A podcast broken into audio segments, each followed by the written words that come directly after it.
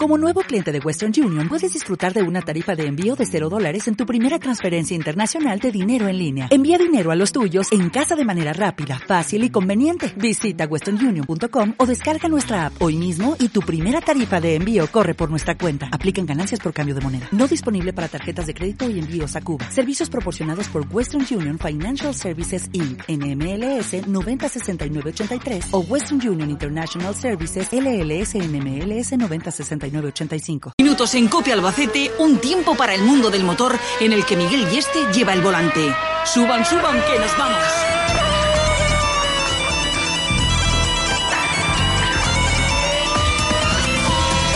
Gracias Antonio, muy buenas tardes. Después de mejor información deportiva, vamos con la del mundo del motor. Las ventas de turismos y todoterrenos de segunda mano han crecido en abril en un 13% en la provincia de Albacete. Han alcanzado un total de 960 operaciones. Son datos de la consultora MSI para Faconauto. Se han vendido 960 coches en Albacete, pero es que han sido 1.124 en Ciudad Real, 374 en Cuenca. Es la única provincia de Castilla-La Mancha donde han descendido las ventas. Pero es que en Toledo han vendido 3.759 vehículos de segunda mano, un 94% más que el año pasado, y en Guadalajara 1.186. Se confirma la tendencia del mercado de VO, mientras que el de vehículos nuevos pues no termina de ni siquiera de repuntar un poquito y de no seguir descendiendo mes a mes.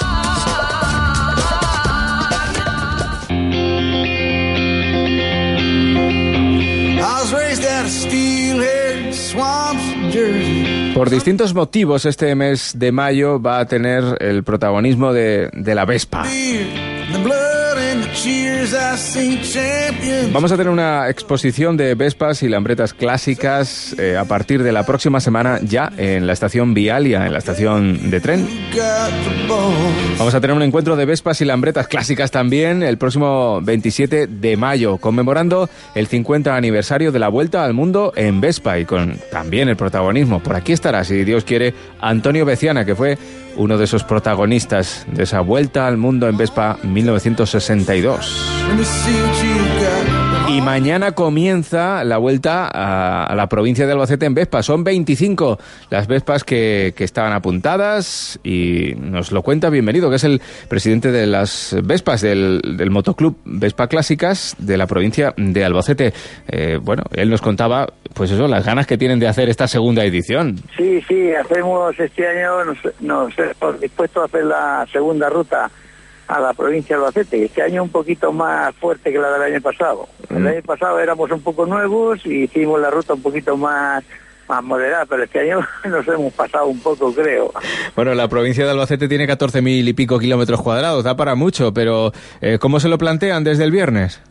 Bueno, nosotros vamos a hacer 700 kilómetros, llevamos previsto hacer en dos días, ¿eh? Sábado y domingo. ¿Eso que son? ¿Cinco o seis depósitos? Depende de la Vespa, ¿no? Eh, para ir, para ir nada más, sí. sí. bueno, haremos muchas de ciento y pico kilómetros sin parar, ¿sabes? Y por toda la sierra, o sea que vamos a hacer la sierra que está muy muy complicada, mucha curva, mucha cuesta y claro, muy, carreteras muy estrechicas y habrá que ir con cuidado.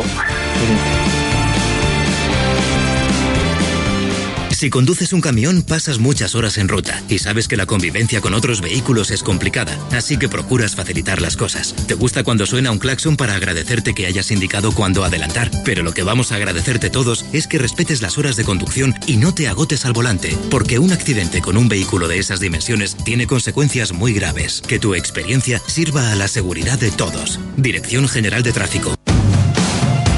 Porque hay cosas que no podemos olvidar y otras que es bueno saber, nos vamos a la autoescuela. La autoescuela en Mil Ruedas Cope con José Paños. Pepe Paños, muy buenas tardes. Buenas tardes. ¿Qué tal en el circuito ayer? Bueno, pues la verdad es que pasamos un rato muy divertido. Un poco de calor, pero muy divertido. Preparando la temporada, ¿no? Sí, bueno, empezando poquito a poco, con tranquilidad. Como nuestras aspiraciones, sabes que no es hacerle eh, competencia a Fernando Alonso, pues tampoco hay ningún problema. Pasemos a lo nuestro. No me puedo creer que haya un millón y medio de vehículos en este país que no lleven la pertinente inspección técnica de vehículos. ¿Tú sí? Pues hombre, conforme está el país, eh, eso y, más cosas, eso y más cosas. El día que se pongan a mirar a ver tema de seguros, pues posiblemente nos quedemos también escandalizados. Pero sí es posible que, conforme está la situación, el vehículo eh, se deja, se intenta pasar, se intenta Pasar me refiero a pasar el tiempo. E intentamos retrasar los gastos lo máximo posible, pero llega un momento que, que bueno, pues lo único que haces es someterte a posibles sanciones. un propietario de una estación de ITV decía ayer en, en un telediario que no es posible que si se está haciendo más viejo el parque móvil español, ellos cada vez tengan menos vehículos pasando esa inspección. Claro, si es que son números y eso no puede fallar. Si hablamos que la primera inspección técnica a un turismo se le pasa a los cuatro años y después es cada dos, pues sabemos cuál es el número de, vehículos en España, sabemos la antigüedad de, en cada uno de los tramos y, por narices tenemos que pasar por ahí. Pepe, las preguntas más habituales. ¿Es obligatorio colocar la pegatina? Sí, en, la, en el cristal delantero parte superior derecha. Ah, o sea, incluso hay, hay un sitio específico para eso. Vale. Hay gente que lleva colección, las lleva todas ahí puestas. Sí, bueno, lo que pasa es que eh, ahora mismo no te podría decir así eh, a ciencia cierta si es obligatorio al 100% retirar el resto, pero creo que es obligatorio retirar el resto, solamente tiene que ir la, la que le corresponde al año. Eh, si no se pasa la ITV, ¿qué, ¿qué, nos puede ocurrir? Bueno, si el vehículo no presenta defectos funcionales importantes o graves para la seguridad y Seguridad Vial mm, eh, nos retiran el permiso de circulación, nos dan un volante que es un documento que acredita que está intervenido el permiso de circulación y tenemos 10 días para pasarlo. A partir de ahí, pues hay búsqueda, inmovilización, etcétera. Aparte de la sanción correspondiente, claro. ¿Un seguro se hace responsable de, de, un coche, de lo que tenga que pagar de un coche si no tiene pasada la pertinente ITV? Normalmente no. Normalmente no, porque puede ser que sea fallo funcional o puede no serlo, pero habría que leerse en cada en cada póliza de seguros pues aquella parte que nunca leemos que es la letra pequeña. ¿Y cada cuánto hay que pasarla? La primera ya sabemos, a los cuatro años. La primera a los cuatro, después hablamos eh, cada dos hasta los diez y después cada año. A partir de los diez cada año. Y cuando nos presentemos ante la estación de ITV tenemos que llevar qué? Pues permiso de circulación, tarjeta de inspección técnica y recibo de seguro. Y también si el coche ha, sufrido algún tipo de modificación o se le han puesto lo que decíamos la semana pasada, esas eh, lunas tintadas, etcétera, etcétera, también hay que justificarlo, ¿verdad? Si se ha hecho alguna reforma de importancia o tal, pues habrá que acreditarlo previamente. Muy bien, la semana que viene, si te parece, hablamos de neumáticos. Por aquí nos preguntan sobre neumáticos reciclados, recauchutados, etcétera, etcétera. Volvemos otra vez a las ruedas, que es pues muy importante. Será un tema bonito porque yo además voy a lanzar a una de las casas de aquí de Albacete de recauchutados una una propuesta. Bueno, ahí lo dejamos. La semana que viene. Hasta luego. Hasta luego.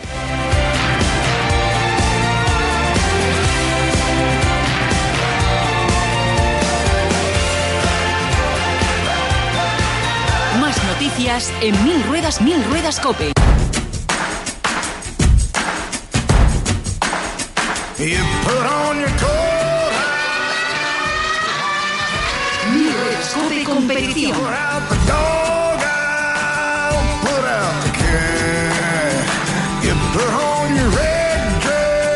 Es mucha la actividad competitiva y nos hemos de ir al circuito de velocidad de Albacete con Jesús Barceló, su responsable de prensa. Hola Jesús, buenas tardes. Saludos Miguel, buenas tardes a todos.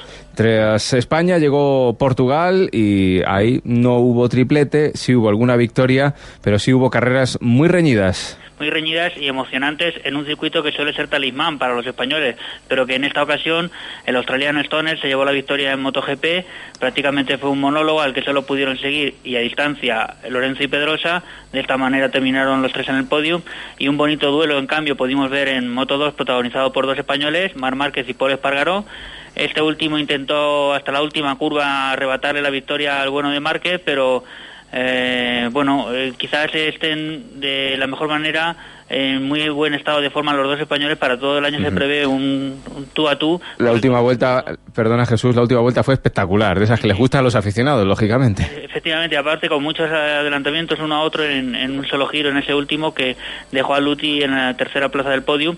Eh, por tanto, eh, de esta manera ahora repasaremos el campeonato. Antes hablamos del Moto 3, donde Cortese también de una muy eh, emocionante final de carrera le arrebató en extremis a Viñales la victoria que parecía clara y con otro español Luis Salón en tercera posición. Así la victoria de Cortese le otorga el liderato en la categoría, seguido de Madrid Viñales y tercero Luis Salón.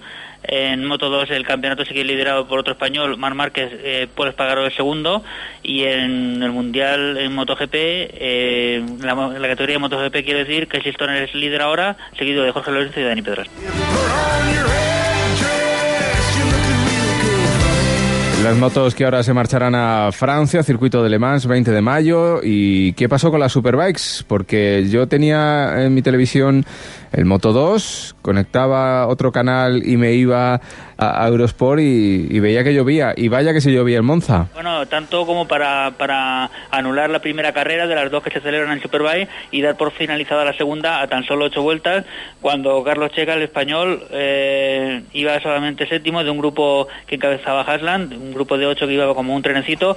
Así de esta manera se otorga la mitad de los puntos a la segunda carrera y bueno, mantenemos la segunda posición en la general por parte de Checa a escasos dos puntos de Viaggi, que es líder, y bueno, sí que se suma a, la lucha por el campeonato, es tercero con 91,5 puntos, en una carrera que da mucho que hablar porque algunos nos explican algunas de las decisiones que tomaron, pero también es cierto que fueron siempre por evitar un peligro mayor ya que las condiciones eran muy difíciles para pilotar. Yo, bueno, desde fuera, lógicamente desde la tele, la, la suspensión de una de las carreras, la que no estaba en marcha, era absolutamente lógica. La otra, pues no sé, como espectador yo a lo mejor sí hubiera deseado que, siguieran en pista, pero eso, ya digo, los jueces lo tenían cerca y, seguramente lo veían más claro. De las motos cambiamos las dos por las cuatro ruedas, las Superbikes que se van a ir a Donington Park, ¿no? Sí, a celebrar la quinta prueba del campeonato, será este próximo fin de semana. ¿A este ya? Sí, allí tendremos a los pilotos de Superbike y bueno, es el denominado Gran Premio de Europa. Esperemos que Carlos Checa pueda arañar unos puntos importantes de cara al campeonato. Bueno, pues a ver si hay una carrera allí de verdad, que es lo que hace falta. Pasemos a las cuatro ruedas. Ahora sí, Gran Premio de España. Se disputa este próximo fin de semana. Vuelve la Fórmula 1 aquí a España, el Gran Premio de España, pero que se celebra en el circuito de Cataluña, que podemos decir un dato interesante que hemos, que hemos descubierto, y es que el primer Gran Premio que se celebró de España de Fórmula 1 fue en el año 51 y que hasta la fecha se han disputado 41 grandes premios. Hablamos de circuitos, pues eh, dos pruebas se celebraron en Pedralbes, algo que yo creo que ni había nacido, cuatro en Montjuic, eh, ya más conocida esas ediciones, cinco en Jerez, nueve en el Jarama y 21 en este circuito de Cataluña, en lo que se denomina como Gran Premio de España. Sabemos que en España también viene la Fórmula 1 a Valencia, pero es eh, otra denominación la de Gran Premio, y bueno, las espadas en todo lo alto. La verdad es que ha habido unos recientes entrenamientos, Ferrari parece no tener todavía los deberes hechos. Se hablaba a principio de temporada que Cataluña podía marcar un punto de inflexión en la, en la búsqueda de, bueno, de la competitividad en sus monoplazas y hasta aquí llegamos pues con un campeonato en el que también, curiosamente, de los cuatro grandes premios que se han celebrado, eh, las victorias han sido de cuatro distintos pilotos. El último en hacerlo fue Vettel, que llega aquí líder del campeonato. Esperemos divertirnos, los horarios lógicamente los habituales, ¿verdad? Sí, tendremos a las dos en la carrera el domingo en los canales de este año y los demás entrenamientos igual eh, en los canales habituales del grupo de televisión. los puedes decir, ¿eh? no pasa nada. Sí, de acuerdo. Los libres en el canal Nitro y tanto los oficiales como la carrera el domingo a las 2 en Antena 3. Bueno, como nos gusta. No es que sean Antena 3, sino los horarios, que nos pillen ahí comiendo con, con, el aperitivo y poniendo la mesa. En fin, eh, vayamos a lo nuestro. Actividad en el circuito de Albacete. Esta semana ha habido actividad. hemos convocado o se ha organizado de alguna manera y por iniciativa de ellos mismos unos entrenamientos para pilotos del Club Motor Circuito en automovilismo y, la siempre agradable visita de la familia Paños, tanto de Pepe como David, pues nos sorprendió el, el miércoles, el sorprendió más bien el día porque lo hizo bueno y ellos pues se dedicaron a entrenar en una jornada en la que bueno pues deparamos ahí pues hablar de carreras, de coches y un día entrañable donde bueno pues ellos desempolvaban un poco los vehículos después del parón del invierno y se preparan, se preparan para lo que será el Castellano Manchego de Velocidad de Automovilismo este año en el que el año pasado ya consiguieron grandes resultados en sus respectivas categorías. Ahí los vimos precisamente en el, en el podio, al final de, de las carreras y también al final de la temporada en ese campeonato castellano-manchego de automovilismo y dado que les gusta y les ha ido bien, por eso han de seguir. ¿Nos hemos dejado alguna cosita o lo dejamos aquí? Eh, recordar solamente que la actividad de fin de semana continúa en el circuito y este fin de semana habrá curso de conducción y tandas eh, por parte de la Escuela MAC y de Easy Race que tendrán ocupada la pista tanto el sábado como el domingo. Jesús, gracias y hasta el próximo jueves. Gracias y saludos, hasta pronto.